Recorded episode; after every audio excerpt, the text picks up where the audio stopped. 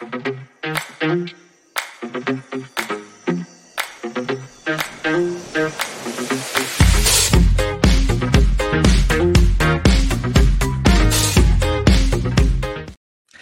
Buenas noches, bienvenidos a la platicadita miércoles en la noche 22 de noviembre. Eh, les saluda Ben Kenchin y tenemos el gusto, porque nos lo pidieron y así nos comprometimos también en aquella ocasión, a continuar un tema muy interesante con el abogado y constituyente Aquiles Failace, que le doy la bienvenida a este espacio. Muy buenas eh, noches, eh, Lick. Eh, gracias por atender esta segunda, segunda eh, entrega de Aquiles explica la crisis. Muy buenos, eh, muy buenas noches, Lick. Lick, ¿Cómo estás? También buenas noches a todos. Así que por votación popular te estoy aquí de regreso. Y aquí, como si se hace caso al soberano, al resultado de la urna, no se va a cuestionar esa decisión. Bueno, vamos con lo primero, lo primero, una actualización de lo que ha sucedido de aquella ocasión acá. Ya vemos un Congreso que está sesionando, en aquel momento no había protagonismo cuando estábamos hablando la última vez del organismo legislativo, ahora ya se han, eh, ya han sesionado, incluso se han puesto al día con eh, algo que tenían pendiente desde hace tres años y medio, que era la elección de Cortes. Además, han acelerado la marcha en la conformación de las pesquisadoras y al parecer todos tienen o todos han dispuesto, no sé si eso era legal o no, eh, que el 30, último día, para entregar el, informe de la pesquisidora. Comencemos con el tema de, eh, los, de, la, antejuicios y cómo ve que se estén desarrollando las, sesiones en las pesquisadoras, incluso que ya fueron amparados algunos en el caso del Tribunal Supremo Electoral, lo que viene siendo que la presidenta Alfaro, y los eh, magistrados suplentes. ¿Cómo ve este trabajo de la pesquisidora? Comencemos con el vicepresidente y terminamos con TSA. Vamos con el de Guillermo Castillo. Ha estado occidentada esa, esa comisión, Aquiles, ¿cómo lo ve? Eh, esa, esa comisión, mejor que la cerraran de una vez, hombre. eh, no tiene sentido. Eh, yo el creo que nadie va a llorar.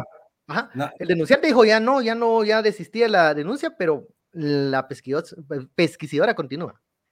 Eh, pero no, es que se, se, supone que es un delito de acción pública. Eso quiere decir que aunque, aunque uno desista, el Ministerio Público continúa.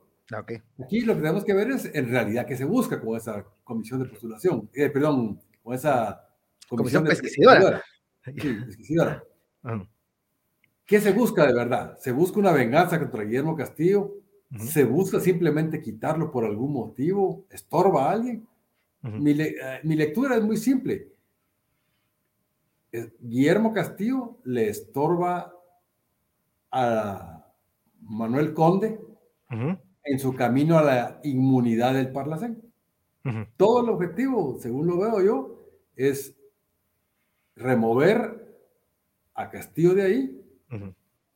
que Conde tome posesión el 13 de enero, que entregue el 14 de enero y automático se va de diputado al Parlacén, cuatro años con inmunidad porque a, a, este señor ya a estas alturas, 4 mil dólares al mes, no le sirven ni de propinas.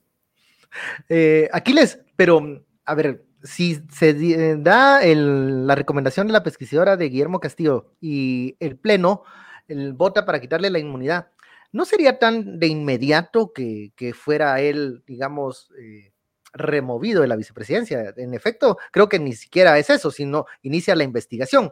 Eh, porque hay muchos que creen que con la pasa, impunidad, el- él sale de la vicepresidencia. El truco está Ujú.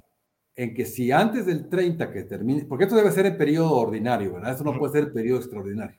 Ujú. Dejan levantado el antejuicio. El Ministerio Público tiene todo el mes de diciembre y los primeros 10 días de enero para poder hacer su investigación y presentarla. O sea que los tiempos alcanzan y casan, dice usted. Los tiempos son exactos para que el 13 de enero se cumpla esta predicción.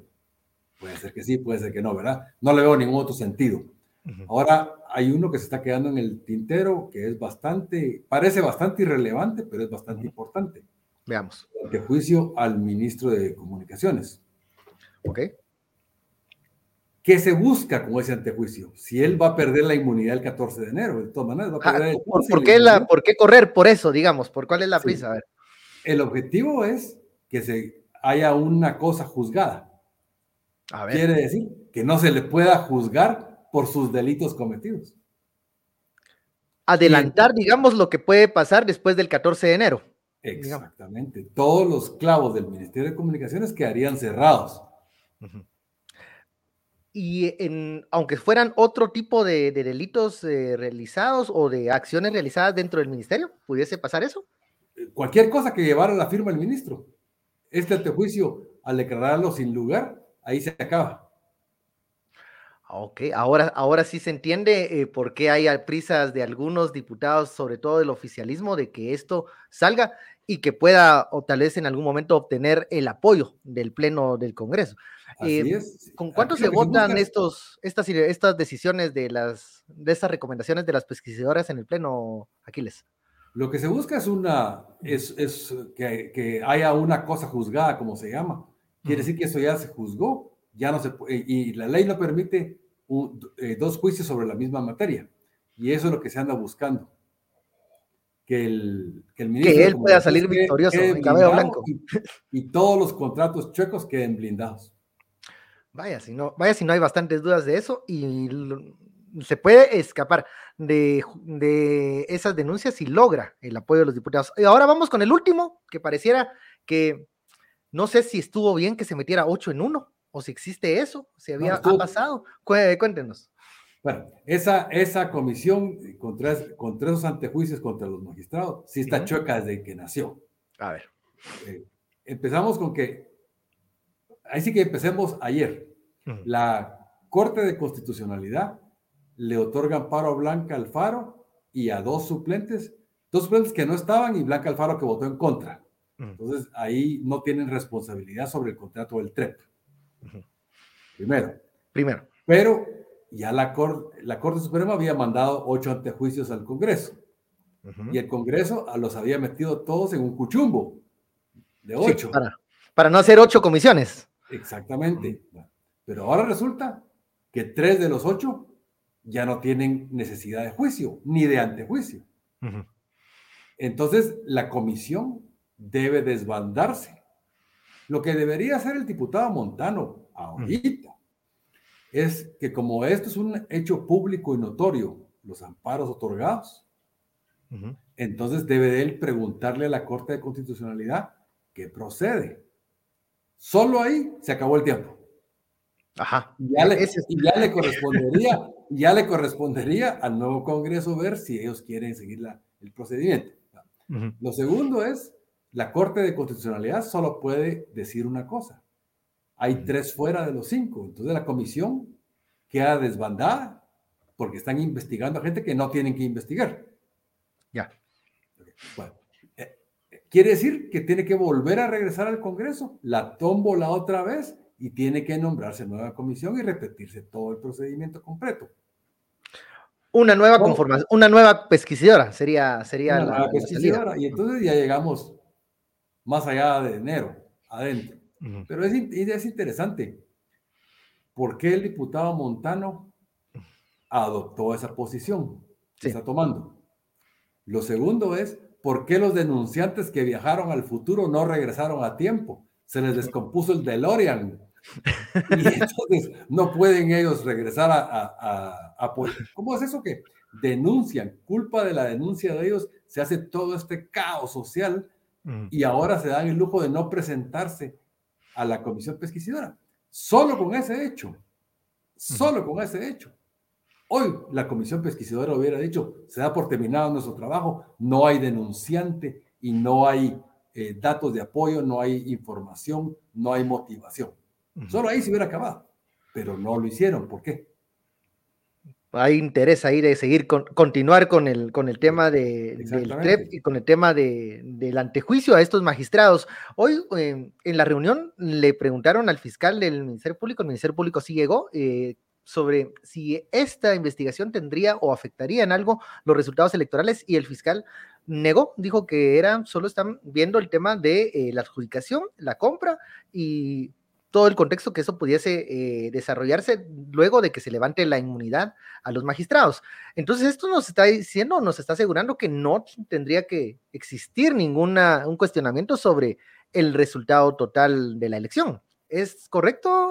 correcto, no.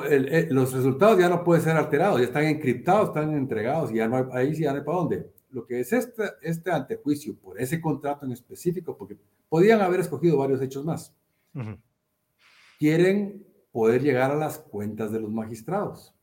Ok. ¿Por qué quieren llegar a las cuentas de los magistrados?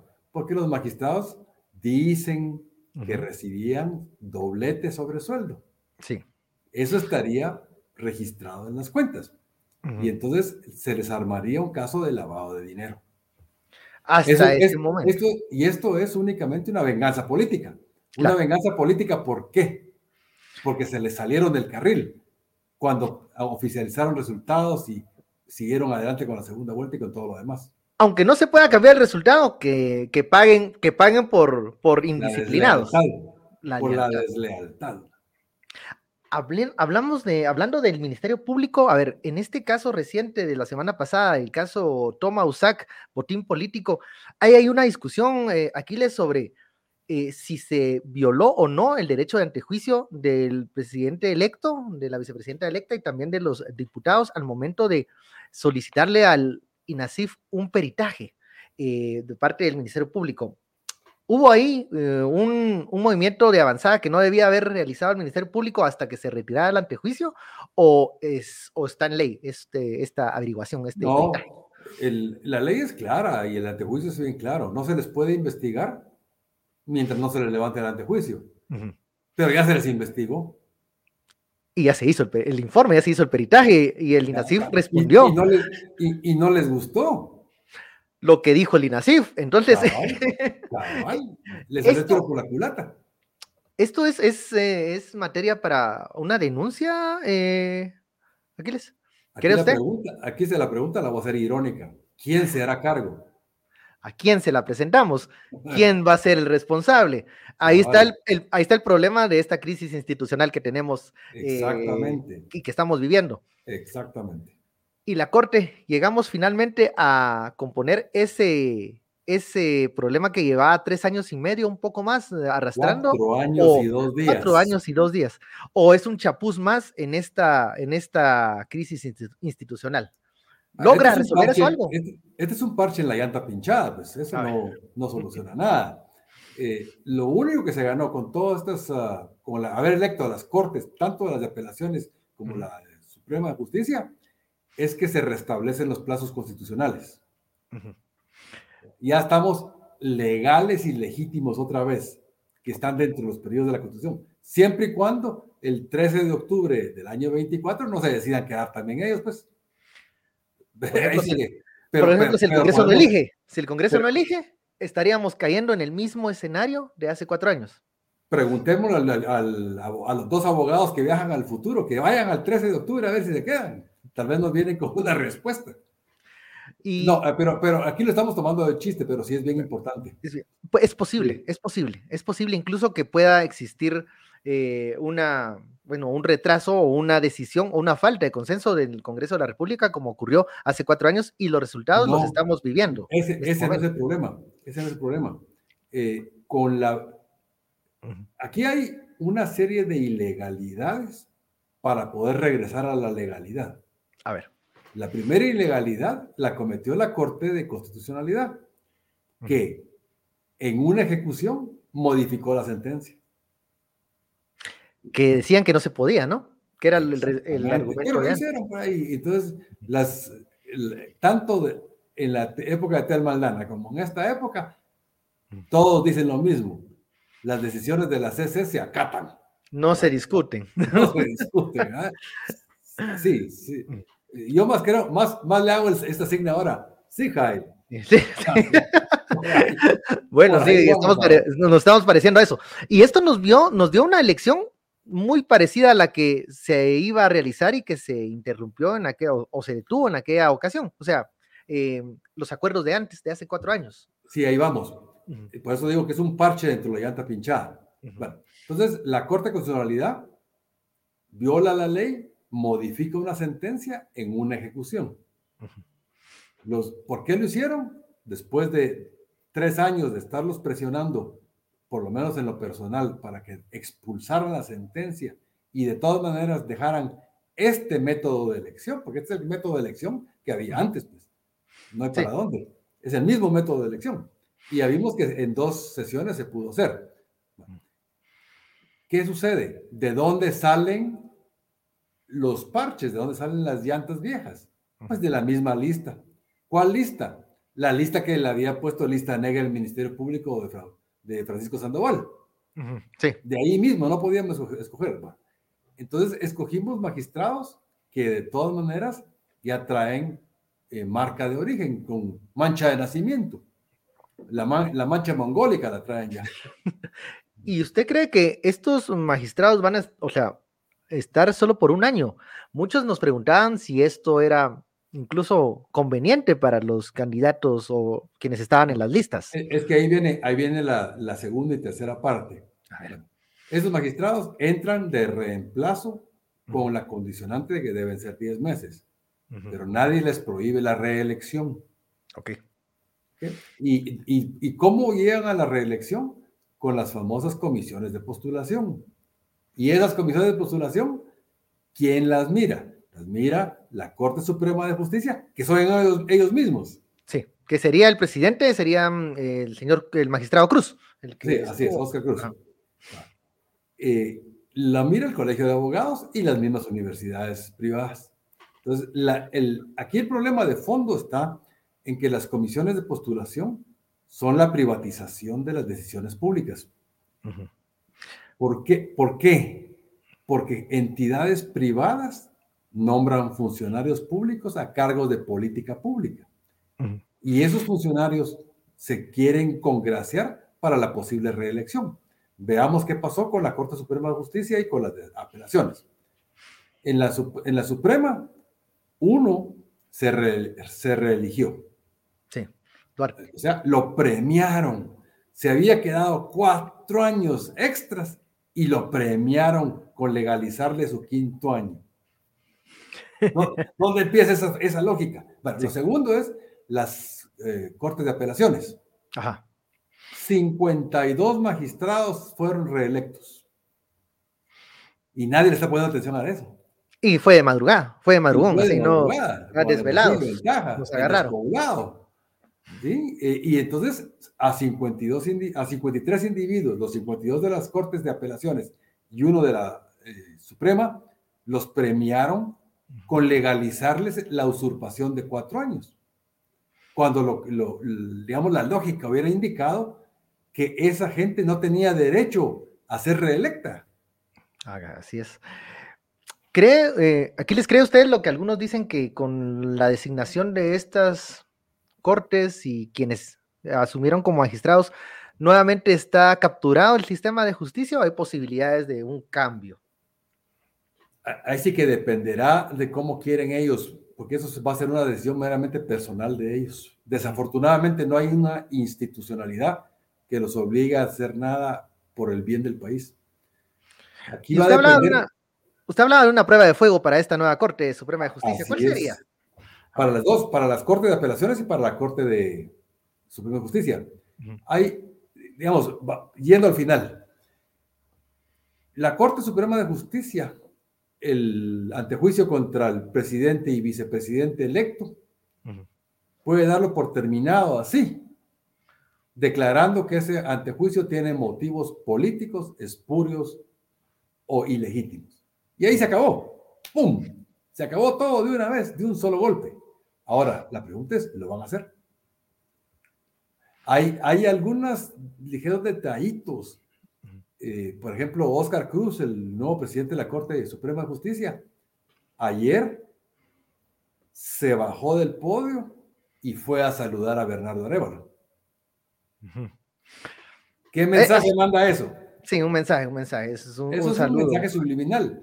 Que el nuevo presidente de la Corte, que tiene en sus manos el antejuicio del presidente del Ejecutivo nuevo, se baja del podio y lo va a saludar, reconociéndole su categoría. Yo no creo que ese, que ese magistrado vaya a votar para quitarle el antejuicio. Ahora, hay otros ocho que saber que no, no, que no se atreve usted a, asegurar cómo van a, cómo van a definir esto. Yo creo, yo creo que lo que está sucediendo, eh, y aquí cuando, en nuestra lectura de qué pasó con la Corte de Constitucionalidad, diferíamos. ustedes ahí con Quique decían que era un, eh, un castigo para la Corte Suprema por no haberse alineado. alineado apurado con los antejuicios de los magistrados del TSE. Ajá. ¿Usted cómo lo ve? A ver. Yo lo, yo lo vi al revés, yo lo vi como que la Corte de Constitucionalidad se estaba alineando con el poder entrante. Y eso es lo que estoy viendo ahora con la Corte Suprema de Justicia. Cuando el magistrado Cruz se baja y va a saludar dentro del público a Arevalo, eso manda un mensaje muy claro. Hay una, yo creo que aún todavía se está desarrollando la audiencia de primera declaración por el, los, eh, las personas señaladas en, los casos, en el caso de Toma Usac, botín político, en donde, bueno, quien, quien está conociendo esa o realizando esa audiencia es el juez eh, Víctor Cruz, ha tenido algunos señalamientos en el pasado, eh, integrante de la, de la lista Engel. Ahora, em, no, ha, no ha llegado a pronunciarse si se van a ligar o no a proceso y estábamos hablando incluso antes de la entrevista, que tal vez va a dar un tiempo de espera para ver qué deciden los magistrados. ¿Por qué? Porque esto es importante, es los tiempos. Sí, es bien importante porque si la Corte Suprema decide desligar al presidente y la vicepresidenta de este proceso, ¿por qué van a estar ligados los peces chiquitos? Sí, no tendría, sentido. No tendría sentido, ¿verdad? Eh, ¿Para qué van a procesar al sindicalista que capturaron hoy? No, no tiene sentido. El, aquí ese, ese, juicio y ese proceso, ese proceso tiene sentido únicamente si está ligado a Arevalo y, Herrera. Si no están ligados ellos, no tiene mucho sentido, porque viene, viene la pregunta, ¿qué se logró con... La, preguntémoslo en general, ¿qué se logró con ese denuncia del futuro de que tal vez le paguen en, en el futuro dos dólares por 100 votos extras eh, ¿Qué se logró? Un caos social. ¿Qué, ha logrado el Ministerio Público con tener las cajas en sus bodegas? La pregunta sería ahora, ¿qué se lograría si el caso de la universidad se, lo desestiman al presidente electo? ¿Qué se lograría? No tiene sentido. Para mí, no, es más, no tiene sentido nada de lo que está sucediendo, ¿verdad? Lo que sí estamos viendo es que la alineación de las estrellas se está empezando a dar. Para mí, la Corte de Constitucionalidad se alineó ya con el poder nuevo y la Corte Suprema mostró que por ahí va a ir. Ahora, las salas de las Cortes de Apelaciones. ¿Qué pasa ahí? En manos de ellos también hay algunos antejuicios. ¿Quiénes llegarían ahí? ¿Quiénes son los que llegarían a, qué antejuicios llegan a salas de apelaciones y, a cuáles hay que ponerle atención? Eh, a ninguno en especial, pero ellos también van a jugar un papel fundamental, sobre todo, eh, digamos, esta decisión del juez Cruz va a ser apelable. ¿Apelable ante, ante quién? Ante, los, ante las salas estas de, apelaciones. Eh, eh, entonces, podía, podía en la sala de apelaciones darse por terminado y entonces damos todos por cumplidas nuestro, nuestra misión, diría el juez Cruz y el juez Orellana. Nosotros procedimos, abrimos los juicios, los metimos al bote, pero ustedes en la sala son los que no nos siguieron la onda. No fue culpa nuestra, dirían por ahí. culpa nuestra, cabal, cabal. Eh, ¿Usted mira más enmarañado el clima, el escenario político mm, desde la última vez que platicamos, Aquiles, o está, mm, o está más llegando ya a su resolución? ¿Cómo lo ve? No, está más, está más claro. Para mí está más claro, pero hay mucho ruido. A ver. diferenciemos, diferenciemos cómo, dónde lo ve claro y dónde están esos ruidos que aún podrían. Ah, el ruido es que eh, ya llegamos a la salida. Ya estamos a, 50 días o menos del, de la toma de posesión.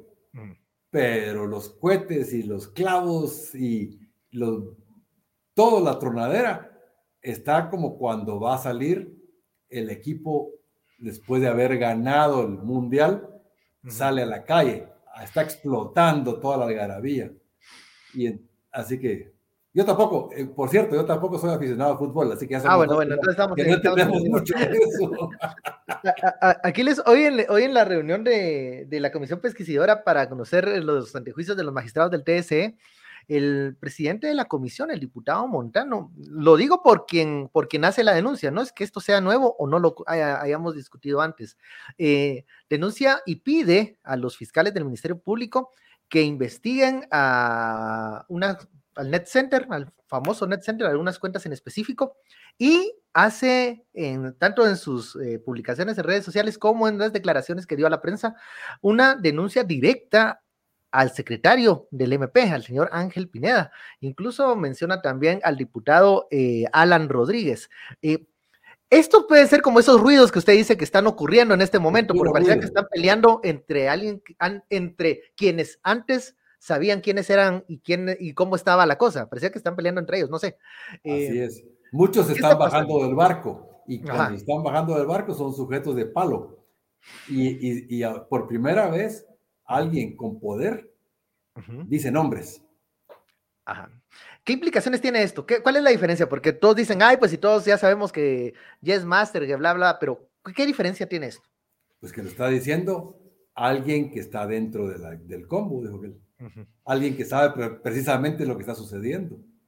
Alguien que fue parte y que ahora se está viendo como traidor. Claro. Porque hay una nueva alineación de, astros, dice usted, que la gente está... Para, mí, hubo, un eclipse de sol y las estrellas se están realineando. Y ahí van a haber víctimas de estas, de estos. Ya están habiendo, ya han habido y van a seguir habiendo, o sea, víctimas este, en el figurativo, ¿verdad? No, no es que haya muertos, de verdad. Sí, sí, sí, víctimas en el mundo, escenario político, ganadores, perdedores, a eso nos referimos, porque ya sabemos que lo monitorean a uno en todas partes. Lo que pasa es que está muy claro cuál es el ambiente que viene a partir del 15 de enero. Es un ambiente muy enrarecido, demasiado. Y entonces lo que va a suceder es la ingobernabilidad. En este tema tenemos que hablar del presupuesto. Que está, que está agendado en discusión. A ver. Está en sesión permanente discutiéndolo. Sí, o sea, lo metieron ahí, lo metieron, ahí, con, los o sale o sale, o sale. ¿Este presupuesto qué significa? ¿Qué significa, que están enchachando así al nuevo gobierno. O sea, y, le están poniendo una cadena de alambre espigado ahí entre las piernas para llevarlo con ellos. Y encima la banda presidencial, o sea, vas a tener la banda presidencial, pero no te vas a mover. La banda presidencial es solo para, para es, como, es como el cabestrío o como el suéter de Sandra Torres y las esposas. Así es. y abajo. El, presupuesto tiene muchos trucos. Este presupuesto, por ejemplo, tiene varios, varios puntos. la, deuda flotante, la deuda de arrastre y los contratos nuevos. Ya usted en el Ministerio de Comunicaciones, por cierto, varios de esos clavos en el Ministerio de Comunicaciones. Eh, todos vienen del Ministerio de Comunicaciones. Básicamente todos. Así que están dejando, están contratando, pues, o sea, ellos están gastando la, disponibilidad presupuestaria de este año, se la están gastando ahorita. Eso quiere decir que no va a haber disponibilidad financiera el año entrante, porque son proyectos multianuales. Están dejando castigados a los que se están bajando del barco, porque los están dejando sin pagarles las obras y sin disponibilidad financiera en el próximo presupuesto. Y a ver si Bernardo te paga, le están diciendo. Ah, sí, cabal. Y eh, tenemos el caso de un montón de obras, como por ejemplo el famoso libramiento de Jimmy, digo de, digo de Chimaltenango. Sí, sí, sí. Eh, que no, que no, termina. No lo han recibido, no lo han pagado. Bueno, y los pasos a desnivel aquí en la Roosevelt, que también van, están detenidos ahí. Mire. Eh, Solo eso suma, suma como 12 mil millones. Que cuando se, cuando se llegue ese gobierno que dicen que andan diciendo ellos mismos que van a poner orden presupuestario, lo que se van a encontrar es que, de acuerdo, van a pagar obras todas sobrevaloradas, todas con corrupción, y a ellos no les va a quedar ni un centavo. La pregunta es, ese pichón ministro de finanzas al que va para allá, ¿qué va a pasar? Ese cuate no tiene experiencia, pues tendrá muchos conocimientos técnicos, pero experiencia no tiene. Cabal, eso le iba a preguntar, hablando de los pichones, no se están... uno, uno especialmente de los pichones, no se están quedando demasiado callados. Saludos, Raúl. no, no, no, sin ánimo de ofender, digamos como de cariño de pichones. ¿eh? Bueno, eh, los pichones no están muy callados en este tema, no deberían de estar ya comenzando a hacer bulla que, pues, ponerse una camisa de fuerza no es nada agradable Y creo que no se vale que el otro año se quejen de lo que aún no se ha aprobado en este, pero que parecemos no, está, no están muy presentes en esa discusión o no están haciendo debate de esos temas. Eh, no lo van a lamentar después. Tienen dos errores fundamentales. Cuando el futuro ministro de Finanzas llegó al ministerio, a, perdón, al Congreso a pedir más dinero para el presupuesto, ¿qué hizo? Se resbaló, políticamente se resbaló, tanto criticar los aumentos de presupuesto y él viene a pedir un aumento para él de 13%. Que sabían que no se lo iban a dar, que no se lo iban a aprobar, o sea, no se lo iban a Y lo segundo es que está neutralizado eh, el partido Semilla dentro de la discusión del presupuesto. Entonces, ¿qué, va a hacer este ministro de Finanzas? No tiene la cintura política. uno. No, tiene, la experiencia. Dos. Y tres se los, van a, se los, van a, comer vivos. Los están comiendo vivos. Los calificamos de pichón al horno, como diría por ahí el otro lado. Pero, mire, eh, pueden en algún momento, em, viendo ya la configuración del siguiente Congreso, eh, trabajar semilla con esta eh, suspensión provisional del partido que, está encima de ellos. Es, interesante que en el Congreso ya no fueron suspendidos. Los van a dejar ser, dice usted. Ya no se volvió a saber, ya no se volvió a ver eso. Ya, nos, ya la, la, la presidenta del Congreso se hizo calladita. Eh, y ya no volvió a mencionar el tema. Y mientras el Congreso, su junta directiva, no lo eh, ratifique o no lo notifique al, Pleno, ellos siguen vigentes como partido totalmente. No hay, no hay nada. O sea, de nuevo regreso, es un montón de ruido, pero ahí sí que hay un dicho árabe que se parece al, al, de Sancho y al de Don Quijote. El de Don Quijote, ajá. Dice, los perros ladran, pero la caravana avanza. Ruido hay, net centers hay, pero la caravana va avanzando. Ahora, ¿para dónde va avanzando, la caravana, Aquiles? ¿Para dónde va avanzando? Si, separamos la narrativa, todo ese montón de hechos. Perdón, de ruido, con los hechos, todo se ha cumplido en tiempo y a cabalidad desde la convocatoria, la inscripción, la primera vuelta, la segunda vuelta, la oficialización, las credenciales, todo va en, en según, según el presupuesto del tiempo. No hay nada. O sea, no se ha podido desbalancear, no se ha podido sacar, descarrilar para nada. Todo ha sido ruido. Y entonces lo mismo está sucediendo. Los perros ladran y ladran y ladran, pero la caravana sigue avanzando.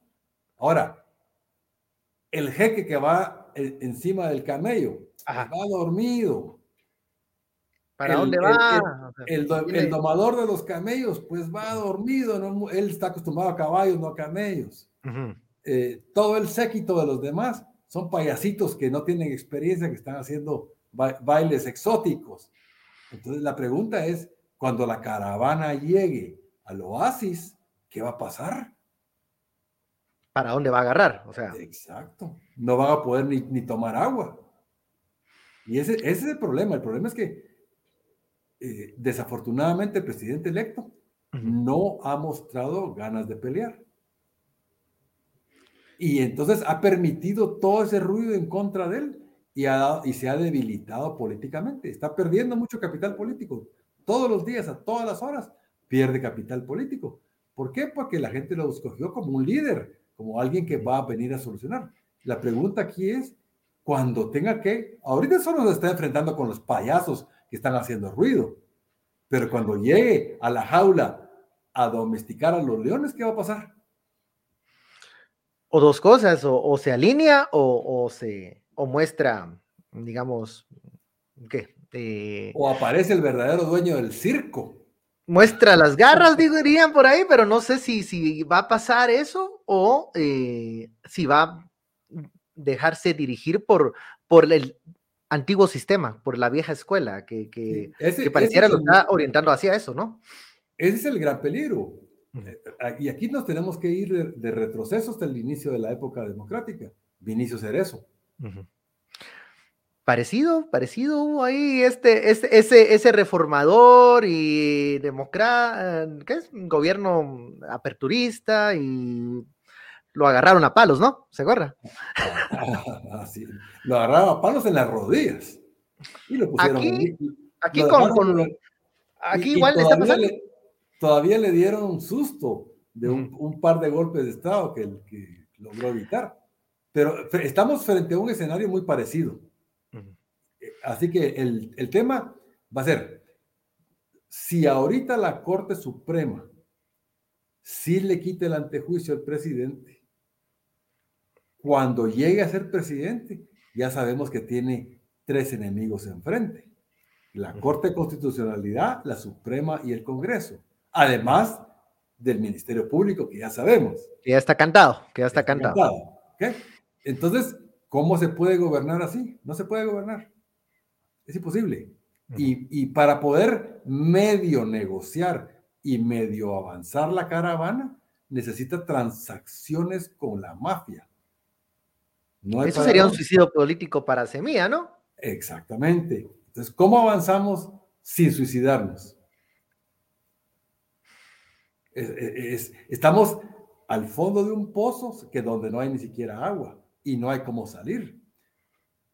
Así que la, proyección al futuro, eh, digamos, regresemos aquí al ten cuidado con lo que deseas, se te puede cumplir. Se puede cumplir, ajá. El diputado Pérez, Samuel Pérez, sí. decía que iban a traer a la gente y la iban a sacar a la calle para gobernar. Y la gente en la calle, ¿qué les dijo? Ya no vengan. Nosotros podemos. sí, eh, si le retiran la inmunidad al, binomio, eh, automáticamente puede haber alguna orden de captura. ¿Cree usted que el Ministerio Público ya lo tiene listo? Porque si no, el tiempo no alcanza. Si eso lo pueden lograr. Aquí regresamos a lo que hablamos del INASIF. En teoría teórica, no, no hay investigación. Ajá. Pero ¿y si ya hay? Ese escenario se pinta mañana, pues, al día siguiente, me refiero. Así que el, tema sigue siendo la falta de institucionalidad. En una república donde hay pesos y contrapesos, no estaríamos discutiendo esto. La falla en este momento para poder comenzar a, arreglar este, este, esta, esta carreta con, con pinchazos y todo, debería ser yo hablaba la otra vez con Roberto Alejos y él me, decía, la reforma política, eso es lo que hay que discutir. Otro, otro experto me decía, no, hay que discutir eh, el modelo de Estado, porque es que estamos configurando un Estado que es eh, mercantilista, entonces hay que hacerlo, no, hay que hacer una ley de servicio civil para que no hayan plazas fantasmas, para que no crezca el Estado. Ok, un, un tema más de modelo. Hay otros que dicen, es el sector justicia, porque ve, mira dónde está el problema ahorita, dónde está el gran muro, es el organismo judicial. Hay que definir cómo elegir a los jueces para que haya una independencia judicial. Yo diría, comencemos por todos lados. No se puede. No podemos. No podemos y no avanzamos en ningún lado. y nos quedamos, nos quedamos en, eh, en, la carrera se queda trabada en, en arenas movedizas en los tres. ¿Por en, el sentido, en el sentido de urgencia, no quiere decir que sea posible. En febrero se convoca otra vez a las comisiones de postulación para elegir otra vez las cortes. Pero van a ser los mismos comisionados, con los mismos magistrados, con los mismos diputados. ¿Cuál es el, resultado distinto? Entonces, lo que urge, si hubiera cintura política de parte semilla, es el 15 de enero derogar esa ley de comisiones de postulación. Derogando esa ley, el sistema cambia. vendría un vacío legal de que no se puede convocar ni nombrar cortes mientras no esté la nueva ley. Ahí estamos de acuerdo. Pero entre que exista la posibilidad de que suceda lo que ya sucedió, de que se quedaron cuatro años, o que, se, o, que digamos, si lograran los de Semilla derogar esa ley el 15 de enero, garantizado que para finales de febrero tendríamos la nueva ley de comisiones de postulación. Y aquí hay que aclarar, los constituyentes, y eso es, un, es digamos, una concepción errónea que tiene la, gran mayoría de analistas. Los constituyentes no dejamos en la constitución del 85, en ningún lado, esas tres palabras. Comisiones de postulación. No existen. Esa es resultado de la reforma constitucional corporativa del 93, donde se privatizó mucho. Se privatizó en las finanzas del Estado, se privatizó las decisiones públicas y muchas otras cosas.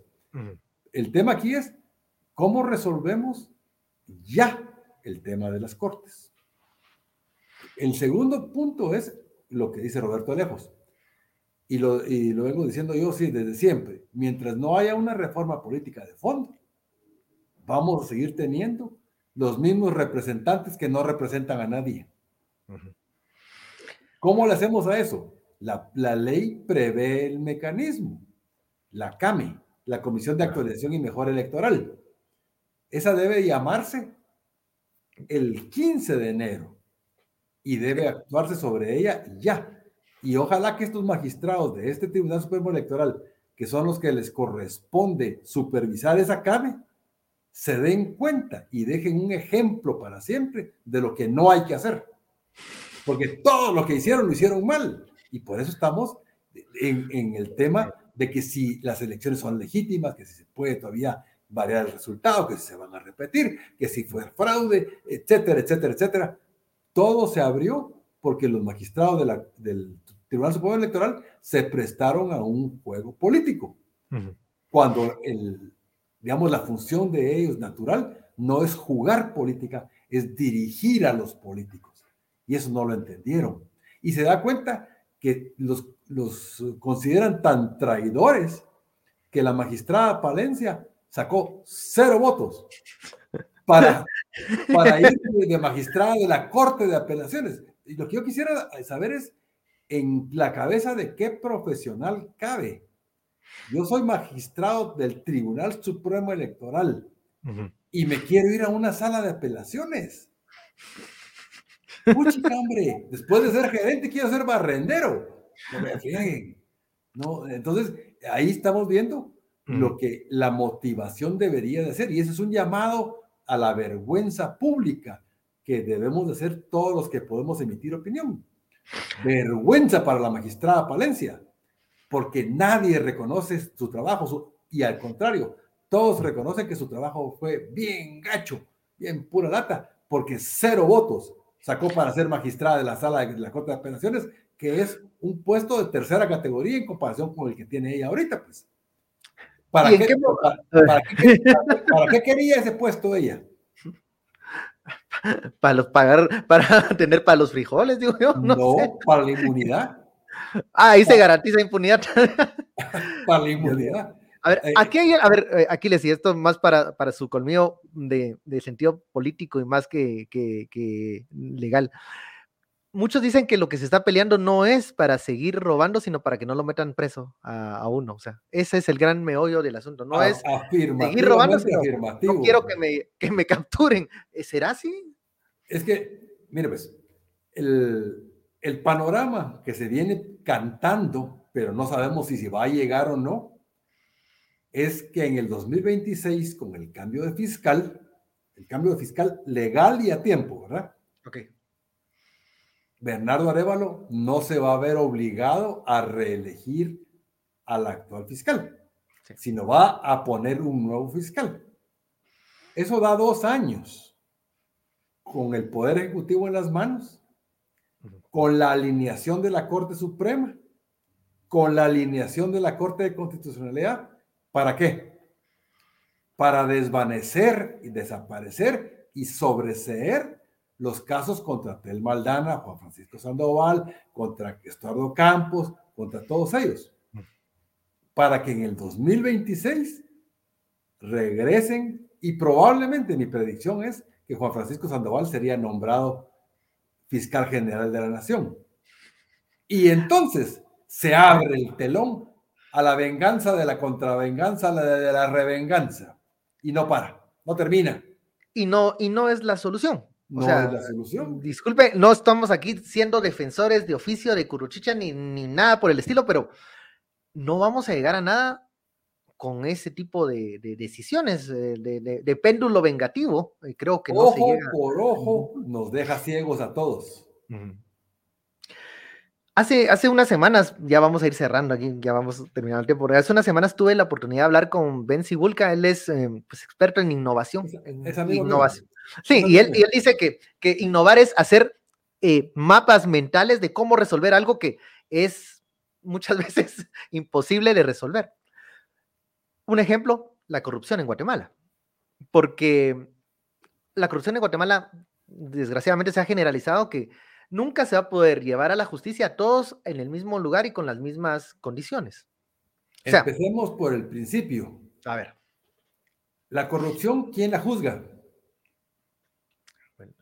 Eh, el honorable juzgador, dirá usted.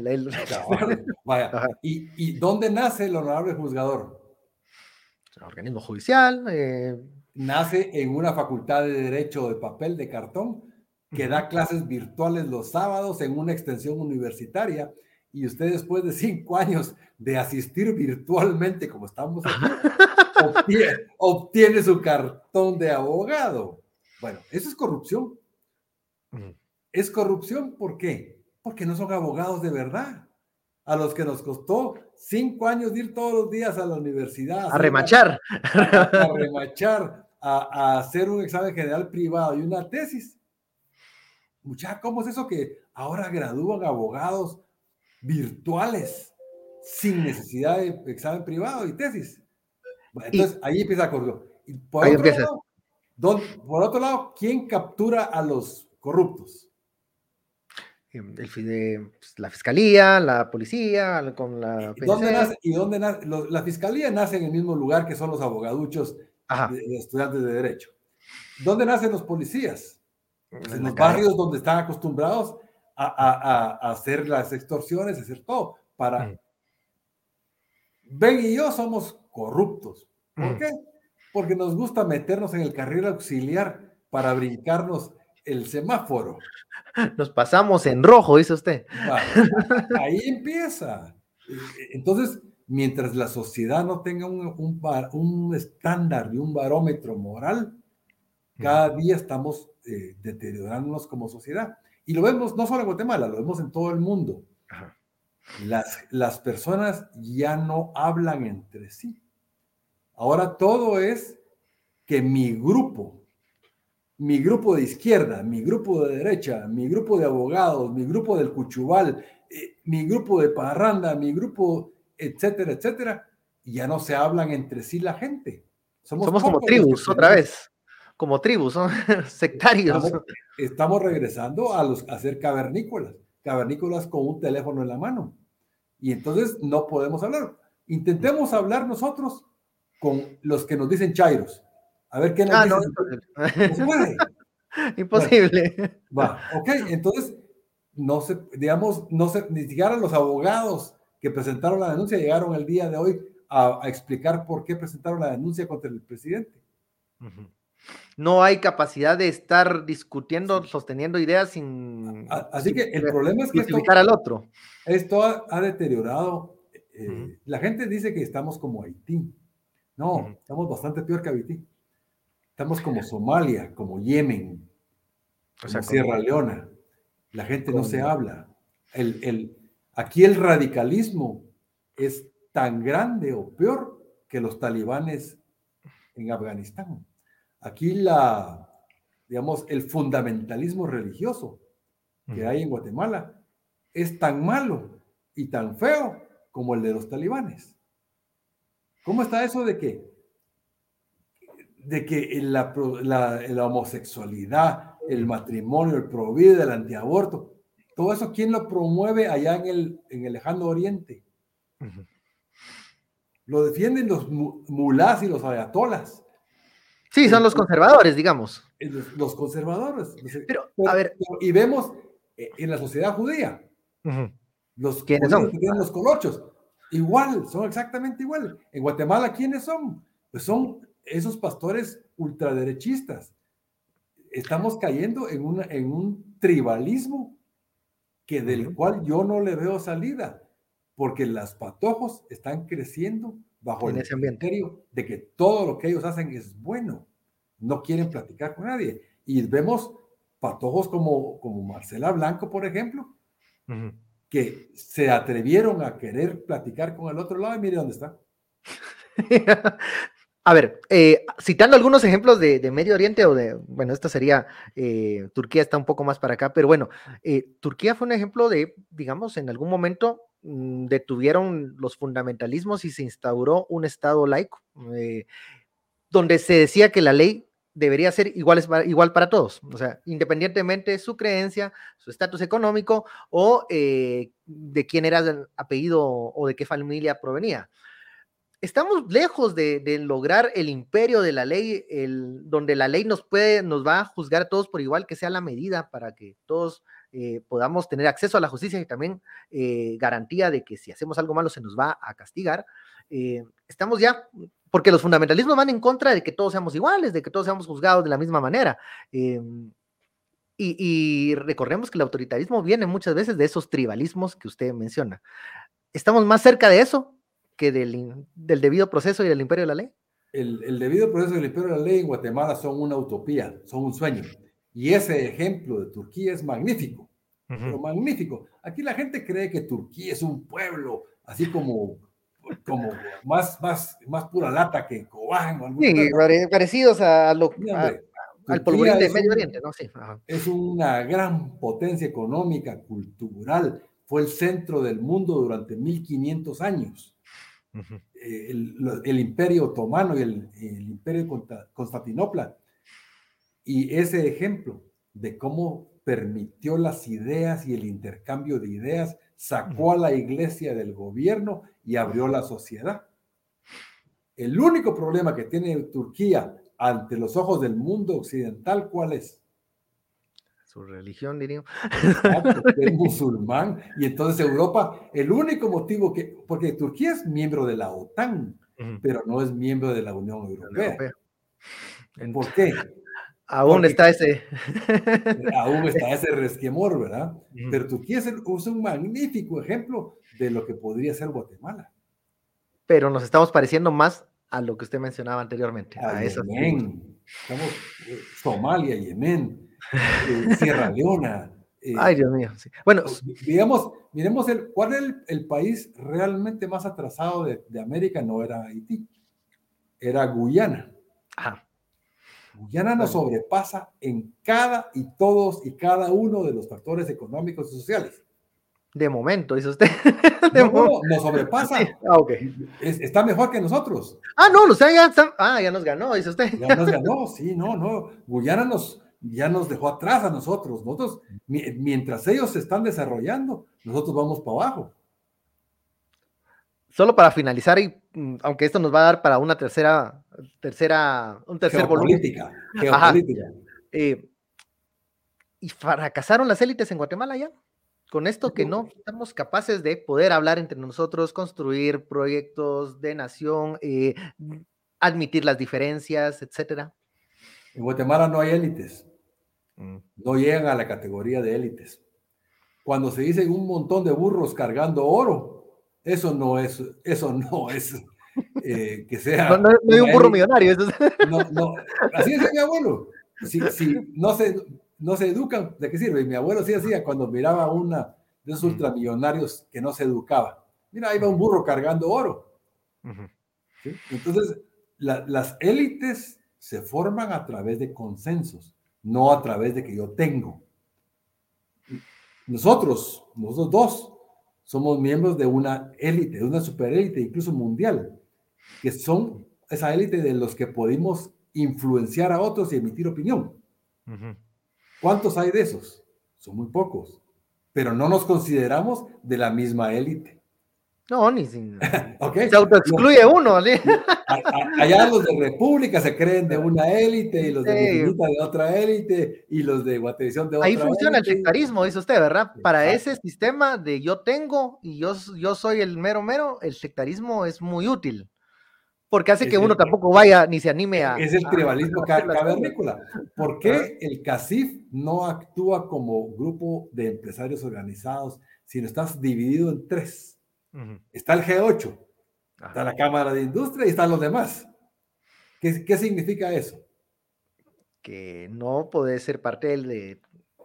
O sea, que, que los, los, de ahí arriba ya están cabales. okay. ¿Cuál es el, el, el, digamos, la élite educativa de Guatemala? Si tiene un doctorado de Europa o de Estados Unidos, sí es doctor. esos doctorados como el que tiene el doctor este Ranulfo Rojas en el, Supremo, estamos fregados. Entonces, no. no, lo que falta para poder armar una élite, se necesita comunicación y se necesita humildad. Siempre hay alguien que sabe más que uno y que tiene más que uno. Siempre. Y bajo esa premisa, entonces aprendemos todos y todos podemos lograr el bien común. Cuando el bien es para mí y para mi bolsa, pero ni siquiera para mis hijos, deja de ser común es ya solo para mi grupo. bueno, que, a ver, quiero cerrar con un ejemplo de lo que pasó el fin de semana, eh, una elección presidencial bastante reñida, con mucha emotividad, pues mucho, muchos discursos y muchas propuestas que, eran muy emocionales en Argentina. Eh, pues gana este señor, el libertario, eh, Javier Milei, pero no pasó ni una hora y el candidato Massa lo llamó y reconoció la derrota. Eh, eso me hace recordar cómo terminamos la última vez esta conversación. Eh, Aquiles que decía eh, con la de los perdidos, los, quienes perdieron, pero que, que, digamos hay una, una pérdida honorable, hay una, hay una forma de, las formas no se pierden porque esto es institucional. O sea, puede que mi ley no me agrade, pero Massa reconoció la victoria. Y eso es una garantía de continuidad de la democracia y de las instituciones. Cuando ya comenzamos a pensar solo en nosotros, y yo, yo, yo, ahí está, ahí estamos fregados. Un mensaje para cerrar, Aquiles, eh, ¿cómo ve los próximos, dos meses? mensaje de cierre ese, ese asunto de Argentina. Uno, la actitud de masa y del peronismo. Aceptaron su derrota con gallardía. Esa misma noche y ahí se acabó el problema. Segundo, mi ley no ganó solito. No. mi ley ganó con el apoyo de Macri y con el apoyo de Wolf, Bullrich, ajá. Bullrich. O sea, que se alió a los, a los derechistas tradicionales. Quiere decir que todo el discurso de mi ley no se va a dar. Se va a dar una acción de consenso porque tampoco arrasó en el Congreso. ¿Cuál es, la, ¿Cuál es la significación? No es cierto que se vaya a ir a Argentina a ser un Estado liberal de derecha donde van a, quitar a todos los chairos y se va a acabar la corrupción. No es cierto. El propio Milley dijo que eh, le va, para poder controlar, no dijo bajar, controlar la inflación, le va a llevar de 18 a 24 meses la mitad de su periodo. entonces, el, mensaje de cierre es, quiero cerrar con lo mismo que cerré la pasada, honor al vencido. Necesitamos poder dar punto y final a todo lo que ha sucedido en nuestro país para poder ver un futuro. Porque lo único que estamos haciendo es quemando el pasado y quemando el futuro. Y en medio nos estamos encontrando solo con cenizas. Es cierto. Bueno, creo que mejor final que ese no, no hubiésemos podido eh, planificarlo ni, ni, escribirlo antes. Pero bueno, muchísimas gracias. Aquí les siempre un gusto eh, conversar. Eh, y siempre gracias por esta disposición de explicarnos la crisis de una forma tan auténtica y directa. Y a todas las personas que estuvieron conectadas con la platicadita, muchísimas gracias. Ya saben, más al, al, rato ya estará en podcast y también ya está subido en todas nuestras plataformas. Y gracias por seguirnos. Acuérdense, ya pueden donar ahí, tienen el el, botón para que puedan apoyar y seguir eh, ayudando para que esto, este tipo de productos visuales continúen adelante. Gracias, Aquiles, y gracias a la audiencia. Nos vemos en otra platicadita. Chao.